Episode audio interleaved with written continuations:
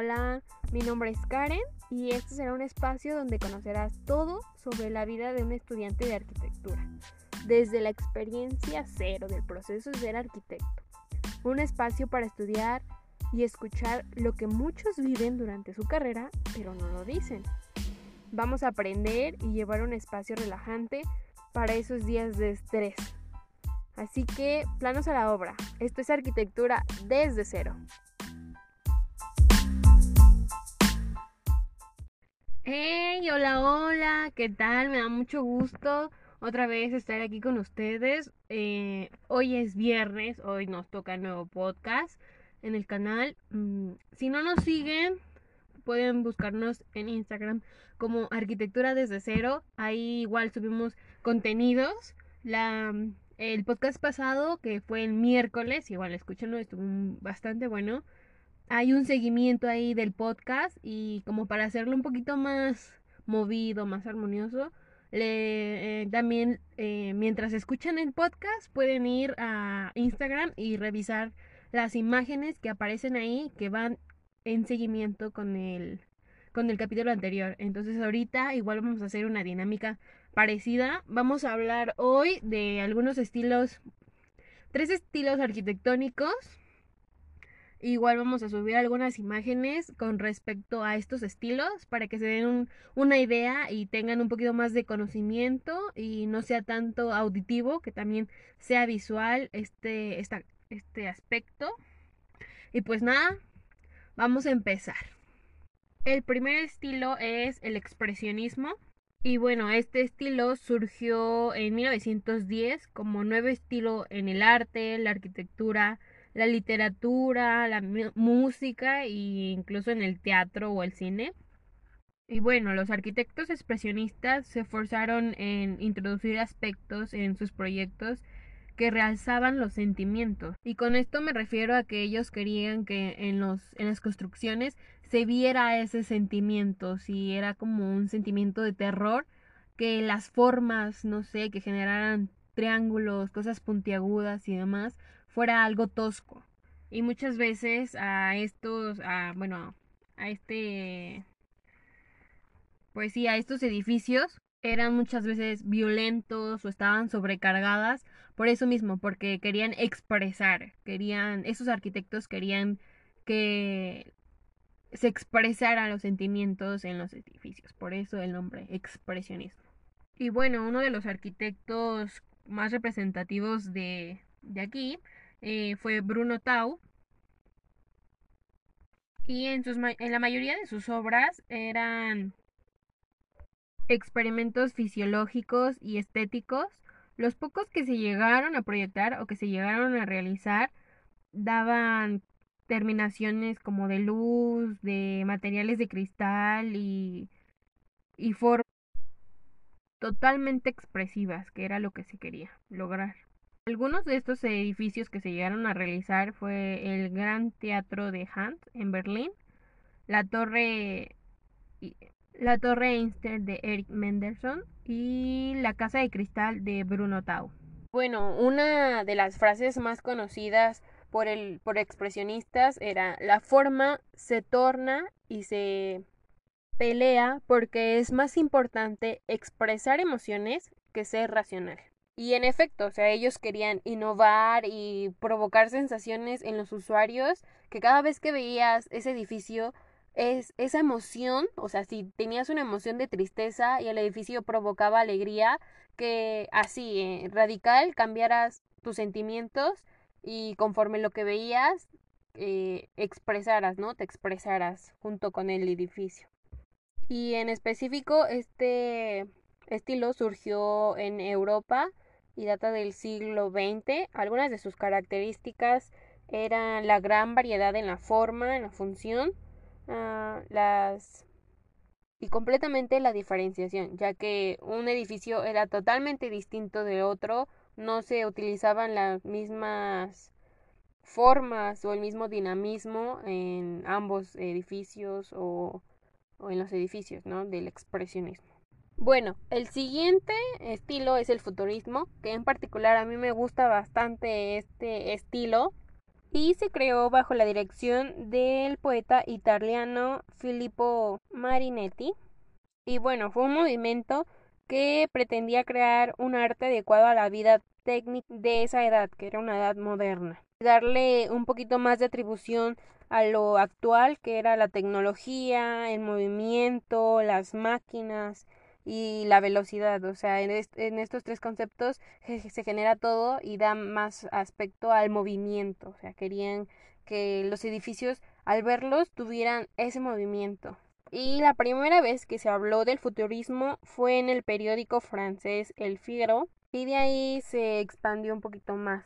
La idea que tenían los futuristas era que destruían absolutamente todo, o sea, que se destruían los buceos y no, bueno, cualquier tipo de monumento o cualquier tipo de edificio que llevara a la antigüedad. O sea, ellos querían destruir todo, querían empezar de cero, construir una nueva ciudad que no tuviera nada que ver con el pasado, que no estuviera aislado con el presente, ni y mucho menos querían que estuviera en conjunto con ese pasado.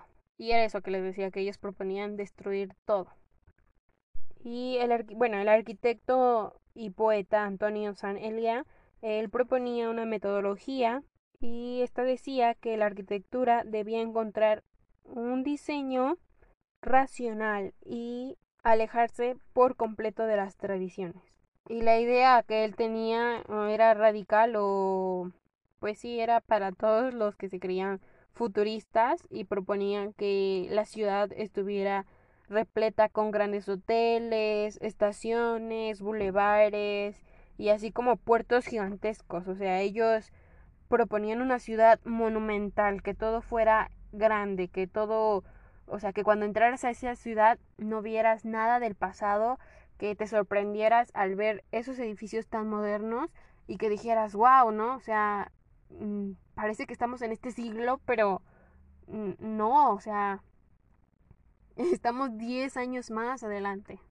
Y también para ello prevalecía la idea de generar también nuevos métodos de construcción, no utilizar los métodos antiguos, que se utilizaran tanto métodos y materiales nuevos, e implementar lo que sería el acero y el hormigón en estas, en estas construcciones o en estas edificaciones.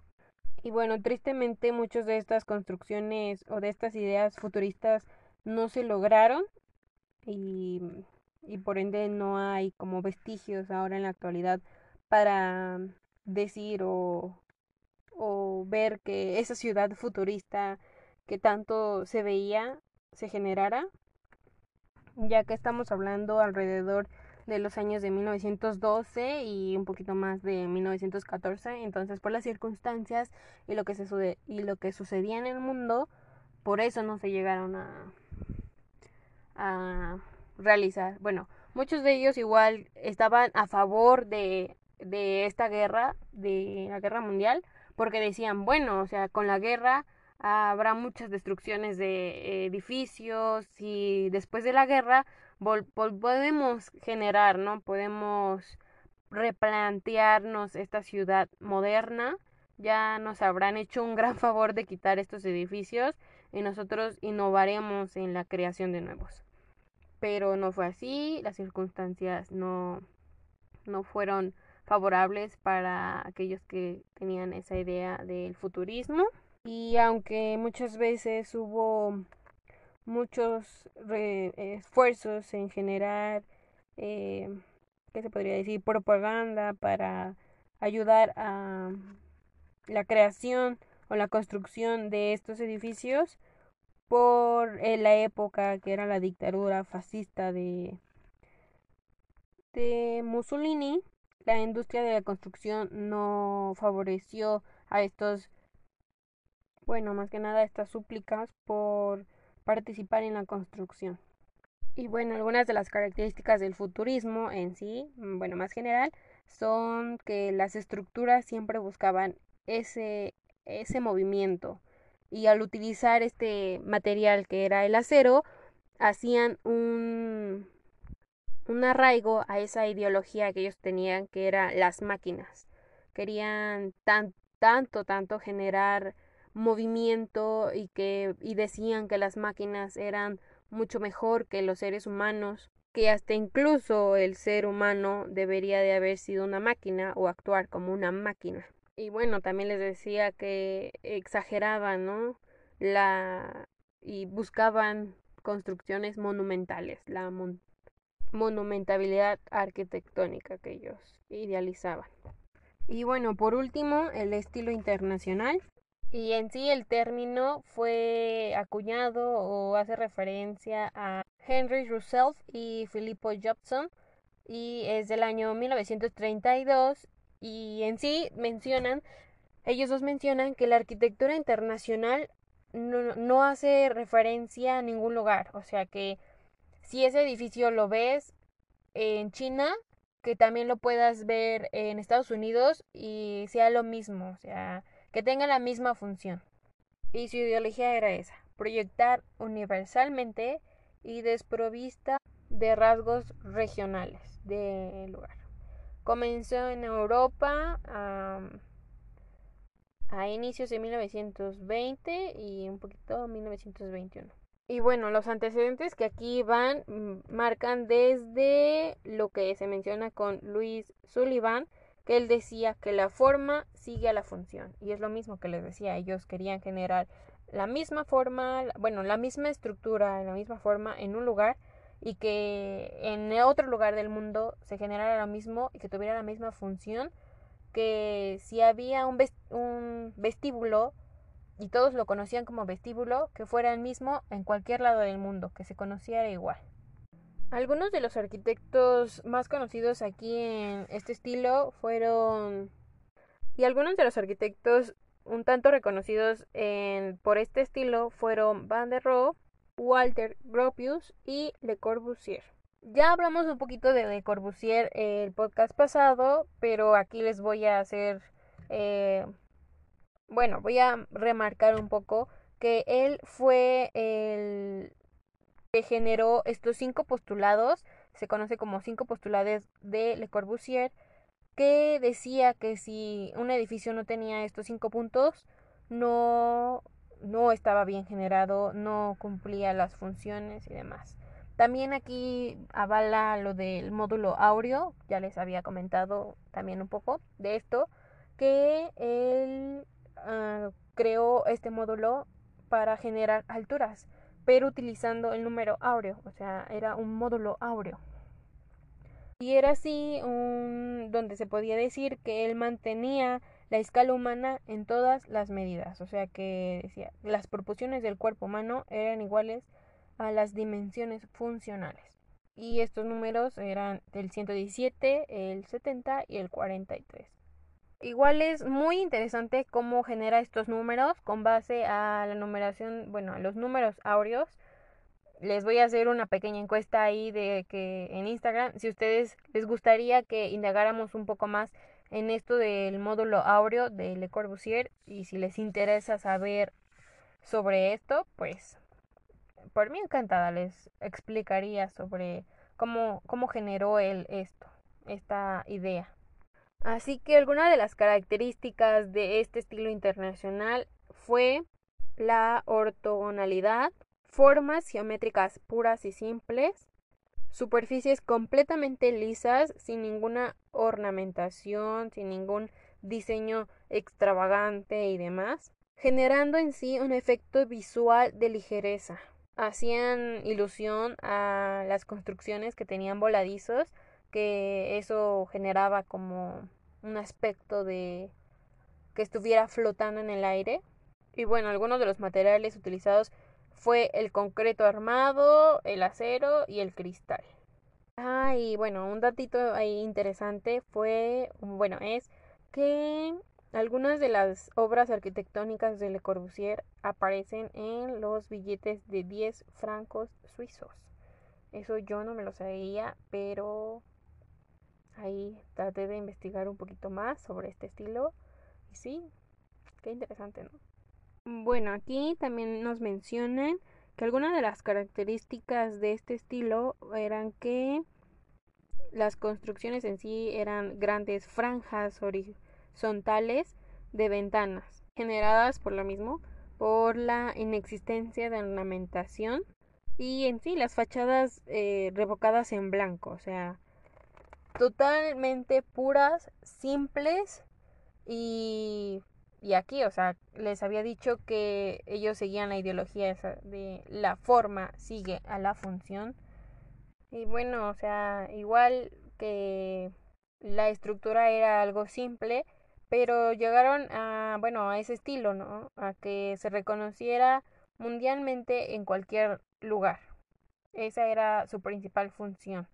O que si era un hotel con vestíbulo y escaleras y baños y, y todo eso en la primer planta, que eso se llevara al otro lado del mundo y que tuviera la misma función, la, la misma función y que se reconociera igual, que tuviera el vestíbulo, la entrada, las escaleras y demás en el, en el primer piso. Y pues nada, esos fueron los tres estilos arquitectónicos, algunos un poco parecidos o algunos no, pero conforme vayamos descubriendo otros estilos, ahí se nos vamos a dar cuenta que hay estilos demasiado o muchísimo muy parecidos y que dirás, oye, entonces, ¿cómo los puedo identificar, no? Siempre van a tener una característica que resalte aún más o una función o hasta incluso la ideología del por qué se está generando de esa forma. Bueno, pero creo ahorita ah, no fue el caso, creo que estos tres estilos sí se diferencian muy bien y son completamente distintos el uno por el otro. Expresionismo, así como resultado final, eh, ellos generaban o querían, bueno, su ideología era esa, expresar con su edificio los sentimientos, querían que en el edificio evocara ese sentimiento. Los del futurismo era veían más allá y querían revocar todo lo pasado generando algo nuevo, algo moderno, con estructuras monumentales y donde el movimiento se viera en todo, el movimiento y las máquinas se viera en cada una de las construcciones. Y bueno, el estilo internacional, la ideología era buscar ese, esa misma función que se viera en un lugar y llevarla hasta el otro extremo del mundo, pero que se viera de igual forma que la arquitectura en sí no perteneciera a algún lugar específico, que fuera mundial. O bueno, en este caso, internacional. Y así es, chicos, chicas. Con esto terminamos el día de hoy. Muchas gracias de nuevo por escuchar este podcast. No sabe lo cual, o bueno, lo feliz que me hace ver que me siguen también, o sea, hay un seguimiento en Instagram y por aquí y que si les gusta el contenido que se sube a la plataforma, la verdad que le dedico tiempo a esto porque me gusta me gusta compartir con ustedes los poquitos conocimientos que he llevado a lo largo de mi carrera y aprender aún más porque de esta forma me ayudan a generar eh, que yo busque o indague y si tengo alguna pregunta o ustedes tienen alguna pregunta y yo no la sé, investigar para poder darles las respuestas, ¿saben? Entonces, solo me queda desearles un feliz fin de semana y recuerden que estamos en cualquier plataforma, bueno, no en cualquiera, ¿verdad? Solo en Spotify o Anchor o Instagram como arquitectura desde cero. Ahí van a estar todos los links para cualquier eh, de estas plataformas que les mencioné para que nos sigan y escuchen podcast que podcast del inicio o vean las imágenes que se están subiendo y tengan ahí un seguimiento. Pues nada, gracias otra vez. Nos vemos en la próxima. Esto es arquitectura desde cero. Ciao